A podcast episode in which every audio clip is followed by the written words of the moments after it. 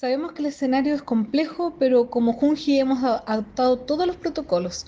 Hemos adquirido todos los equipamientos necesarios para dar seguridad a nuestros párvulos y sus familias, porque como institución nos importa velar por la calidad de la enseñanza y que ésta se dé en espacios seguros y que podamos además resguardar la salud de nuestros equipos educativos.